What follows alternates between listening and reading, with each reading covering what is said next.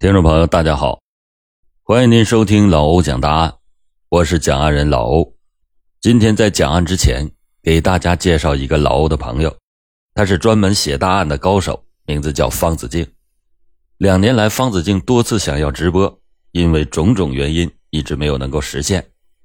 今天，也就是二月十五日晚上七点，方子敬首次在虎牙直播平台上开通直播。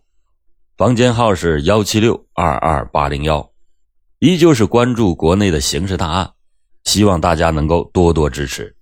喜欢大案的朋友，今天晚上七点钟不见不散。好，咱们言归正传，今天要讲的是连续毒杀四任新婚丈夫、蛇蝎母女制造出的惊天血案。二零零一年一月十九日。离汤阴四公里的城关镇栾孔村，唢呐声声，鞭炮齐鸣，一派节日的景象。在春节即将来临之际，二十六岁的黄志强就成为了新郎官了。面对着不断前来祝贺的亲朋好友，一家人都沉浸在喜庆之中。然而，让人无法预料的是，就在新婚的第三天晚上。刚刚成为新郎的黄志强就出事儿了。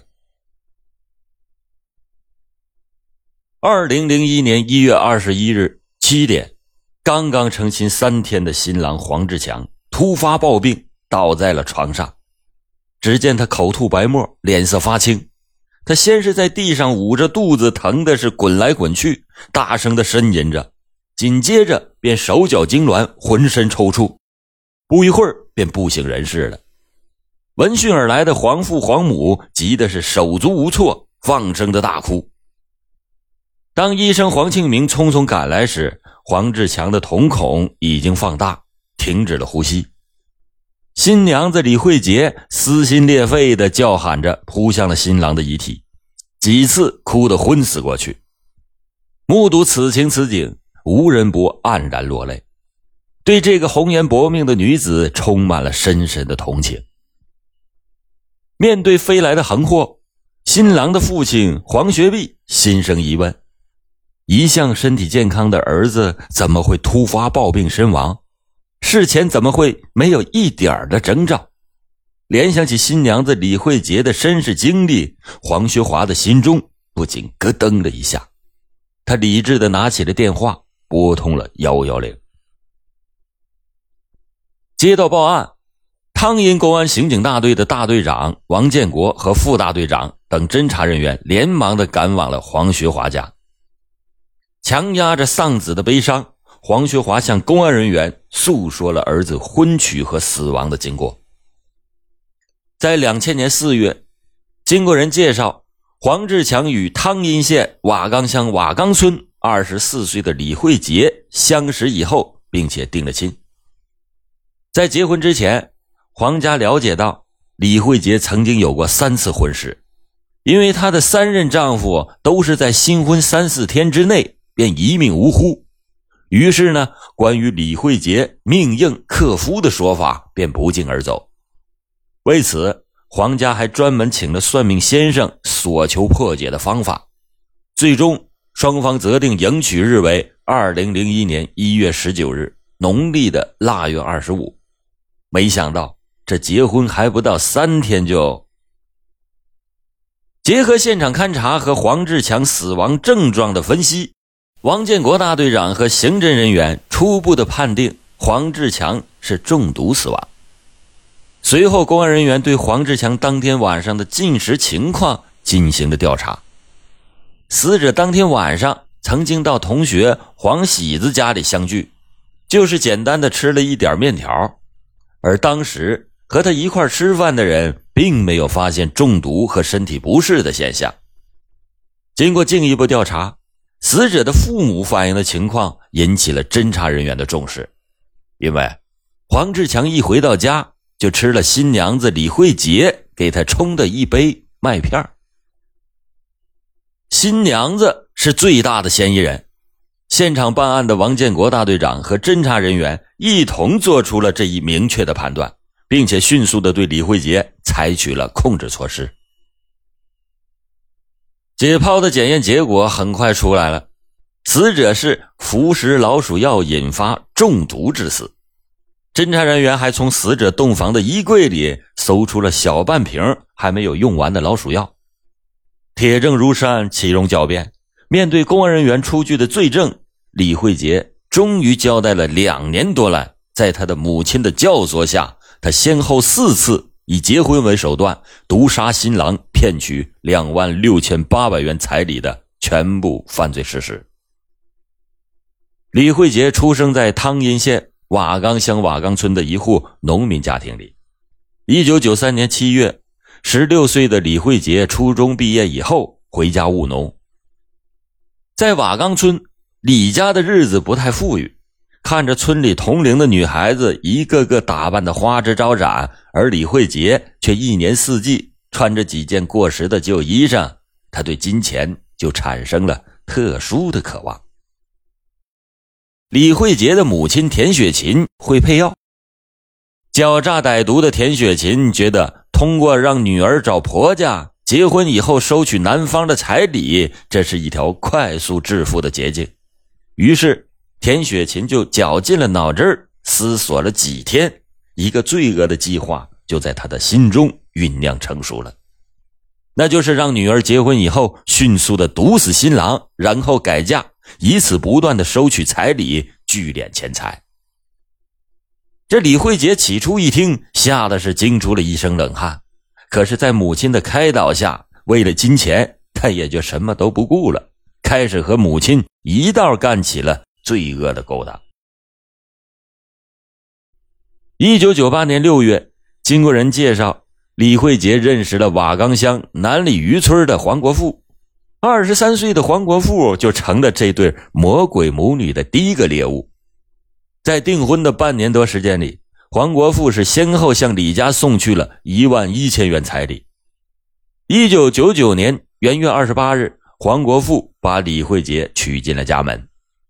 就在结婚的第二天，新女婿是要回女方家拜见岳父岳母的，也就是回门。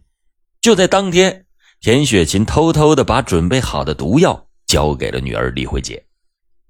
一月三十日早上，也就是婚后的第三天。灭绝人性的新娘子，先将母亲配制的嗜睡药偷偷的放在了黄国富的饭碗里，劝他吃下。之后呢，丈夫是昏昏沉沉的睡了一天。黄家的父母以为儿子是房事过频、劳累过度，也就没有在意。到了晚上九点左右，李慧杰给黄国富又冲了一杯豆奶，并且趁机把老鼠药兑进了里边，故作温柔的劝丈夫喝下。然后他把黄国富扶到床上，让他休息。之后，他又赶紧的把茶杯冲洗干净，消灭罪证。不一会儿，躺在床上的黄国富就出现了中毒症状，口吐白沫，面部扭曲，四肢抽搐，忍不住发出了大声的呻吟。李慧杰目睹了这一切，知道这是毒性发作了，他就故意的跑到院子里，大声的喊叫。闻声而来的黄家人顿时是慌作一团，看着儿子突发暴病，黄家人慌慌张张喊来邻居，把黄国富送往乡医院。而做贼心虚的李慧杰则留在了家中看门。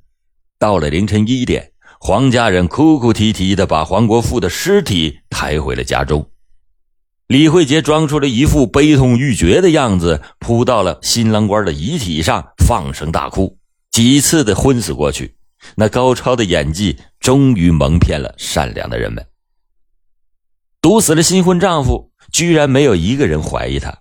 李慧杰禁不住心中暗喜，一遍遍的数着沾满着新郎鲜血的钞票。李慧杰满心欢喜，此时的她已经彻底的成了一个地地道道的女魔鬼。时间仅仅过了三个多月。也就是一九九九年五月，发财心切的李慧杰又迫不及待的和福道乡的傅国亮恋爱订婚。这次，在他收取了男方七千元彩礼之后，于一九九九年十二月十九日和傅国亮登记结婚。在婚后的第二天晚上，一对新婚燕尔的男女提着礼物来到了媒人家谢媒。就在回家的路上。李慧杰又故伎重演，掏出了田雪琴给他兑有老鼠药的娃哈哈 AD 钙奶，故作温柔的劝傅国亮喝下。傅国亮喝完之后说要到商店去买包香烟，李慧杰呢就趁机溜回到了家中。第二天早上，傅国亮的母亲还没有起床，就听到新媳妇李慧杰在屋门外大声的喊叫，说丈夫一夜未归。邻居张荣花这时喊着傅国亮的母亲：“快看吧，村东路边躺着一个人，你们赶快去看看，是不是你家国亮？”傅国亮的母亲一听，拉着李慧杰急急忙忙的往村口跑。来到了村学校十字路口时，看见了一个悲惨的场面。只见傅国亮横卧在路中间，满脸血迹，五官扭曲，身上还结了一层厚厚的白霜，这显然。已经死去多时。见此情景，李慧杰自然装出一副悲痛欲绝的样子，大哭小叫，悲悲切切。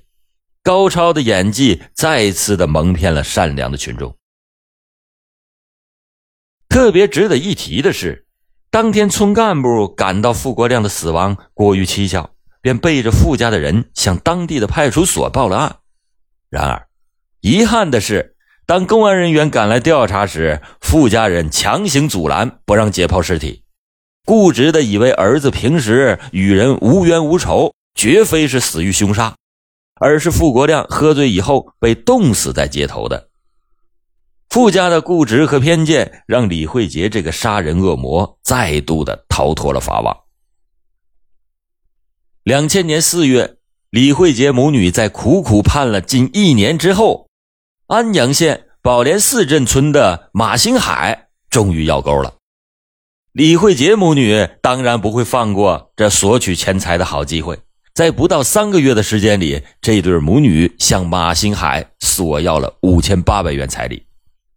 七月二十七日，马新海和李慧杰相约一起到镇政府办结婚证。中午十二点，俩人办完事以后，在回家的路上。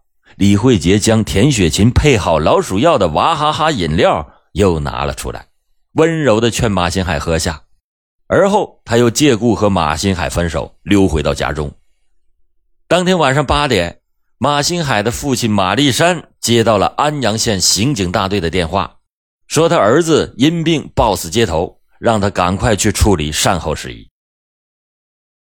正当李慧杰母女在家中提心吊胆的时候，马家打来了电话，说马新海得了疾病，不治而死。听到马家的报丧电话，这对心如蛇蝎的母女长长的出了一口气，因为他们又有了一笔可观的收入。两千零一年一月十九日，李慧杰又做成了第四宗婚姻生意，这一次的新郎官就是第四个受害者黄志强。婚礼后的第二天，依照当地的习俗，一对新人要回女方拜见女方的父母，但李慧杰却不让新郎黄志强一同前往。他说他自己太命硬，一起回门怕会克夫。这老实的黄志强还心怀感激地答应了他。在娘家，李慧杰的母亲田雪琴把自己准备好的能使人昏睡的扑尔敏等药交给了女儿。李慧杰又从村代销店买来六支老鼠药，随身带着。到了傍晚，李慧杰从娘家回到了黄家，见到黄志强想睡觉，便给他冲了一杯麦片，并且往麦片里加了由母亲配制的药面。黄志强喝了以后开始呕吐起来，但是黄志强只是以为自己可能是感冒了，并没有往别处去想。等到了第三天下午。黄志强帮同村的黄金友拉完年货回来，李慧杰又一次让他喝了掺有毒鼠强的麦片。过了不多时，就见黄志强毒性发作，痛苦不堪。为了掩人耳目，李慧杰装出了非常害怕的样子，去叫黄的父母：“你们赶快来看看志强这是咋的了？怪吓人的。”这次他梦想着等黄志强办完丧事以后。带着彩礼再次的逃之夭夭，然而这次等来的却是冷冰冰的手铐。经过警方查实，心如蛇蝎的李慧杰伙同他母亲一连害死了四条人命，二零零一年二月初，汤阴县公安局依法逮捕了田雪琴和李慧杰。在看守所里，面对着记者的采访，李慧杰说：“毒死第一个丈夫黄国富时，他心里曾经害怕过，双手直打颤。看到黄国富在里间屋内翻滚、尖叫时候难受的样子，他产生了怜悯之心，想冲进去救他。”并且喊来黄国富的父母，让他们把黄国富送到医院抢救。当黄国富被送到医院以后，一个人在家的他感到了一种从来没有过的害怕。